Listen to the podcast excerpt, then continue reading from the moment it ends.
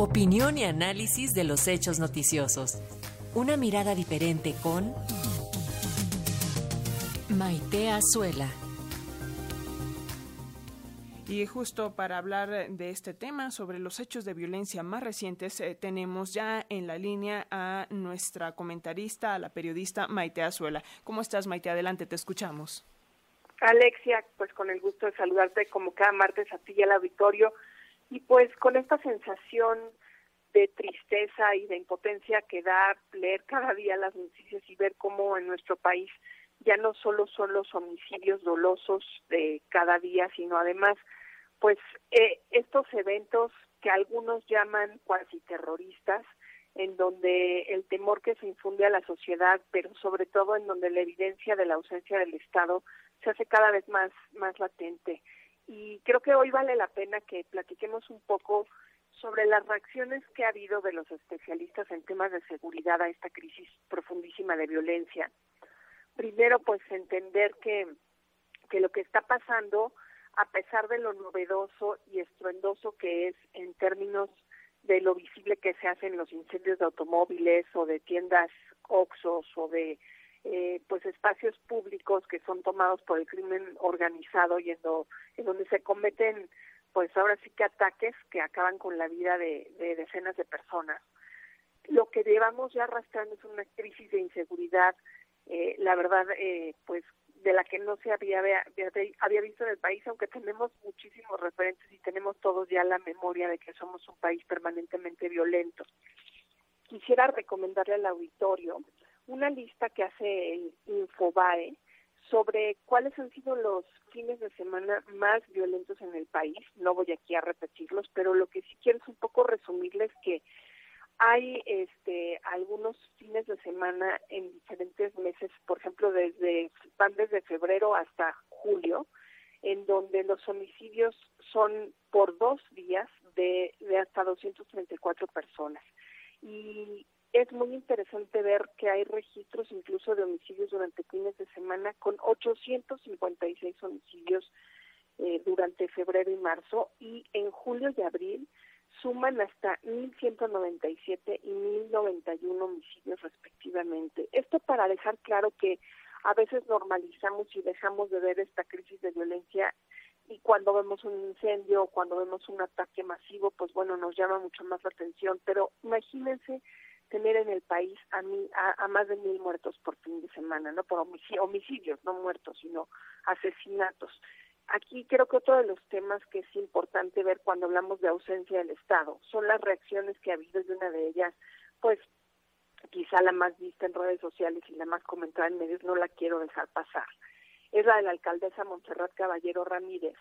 que como saben, pues dio un discurso de alguna manera intentando reaccionar a la presencia del crimen, del crimen organizado en Tijuana, pero comete el error al final de su discurso de decirle a, lo, a los criminales que no va a permitir que un solo ciudadano tijuanense pague las consecuencias de quienes no pagaron sus facturas y de alguna manera diciéndoles cóbrenles a quienes les deben, ¿no? Pero no al resto. Entonces, esto es avalar no solo la presencia del crimen organizado, sino el delito de extorsión, que es uno de los que más ha crecido en los últimos meses en este país, Alexia. Eh, uno, otro de los temas importantes que ha cruzado en el, en el debate público a partir de esta crisis de seguridad es el tema de, pues, que el contexto en el que se están dando es justamente posterior a las declaraciones del gobierno sobre poner a la Guardia Nacional bajo el mando de la Sedena. Y como con esta urgencia de decir la estrategia de seguridad tiene que eh, mantenerse bajo las, ahora sí que bajo la dirección de las Fuerzas Armadas, y las reacciones, sobre todo del presidente Andrés Manuel López Obrador y del secretario de la Sedena, Ricardo Sandoval, han sido enfocadas a este tema de esta crisis. Lo que nos está eh, mostrando es la urgencia de fortalecer eh, pues la toma de las fuerzas armadas eh, ahora sí que mm, haciéndose cargo completamente de la Guardia Nacional creo que para muchos esta puede ser una ruta lógica, para otros, en esos me incluyo yo, es un hecho que el país ya está militarizado, que la Guardia Nacional ya está manejada de facto, y lo hemos platicado mucho aquí contigo, Alexia, por militares,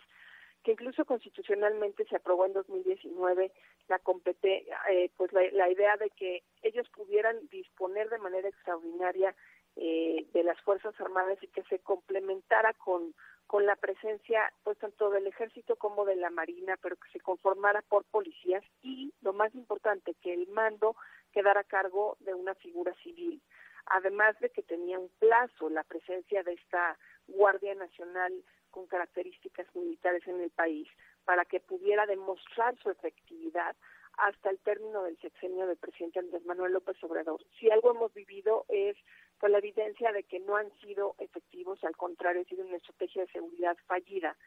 Y mm, para quienes estos hechos violentos eh, justifican la militarización de la Guardia, creo que deben de, evaluar qué tanto eh, la labor de la Guardia Nacional ha mostrado su efectividad y qué tanto nos surge en estos años que quedan del sexenio repensar la posibilidad de conformar una Guardia Nacional con características y mandos civiles. Por último, pues platicar sobre esta, esta debate que se da sobre si estos son actos terroristas o no lo son para algunos especialistas sí tienen algunas características terroristas porque infunden sobre todo miedo entre la población ¿no? y entre, entre quienes atestiguan estos eventos, pero para otros eh, se hace imperante diferenciar que mientras no tienen una intención política o religiosa, no se puede llamar a estos actos criminales por más terror que infundan en la población, actos terroristas. Creo que ya cada quien en casa y, con sus propias reflexiones puede sacar sus conclusiones. Lo que es un hecho es que es necesarísimo que acudamos todos a estos varios llamados que hay de repensar la estrategia de seguridad en México, Alexia. Con esto concluyo mi colaboración el día de hoy y espero que el Claro que sí, Maite Azuela, nos escuchamos la próxima semana. Como siempre, muchísimas gracias por tu radio columna, por todas estas reflexiones y seguimos en comunicación. Muy buen día.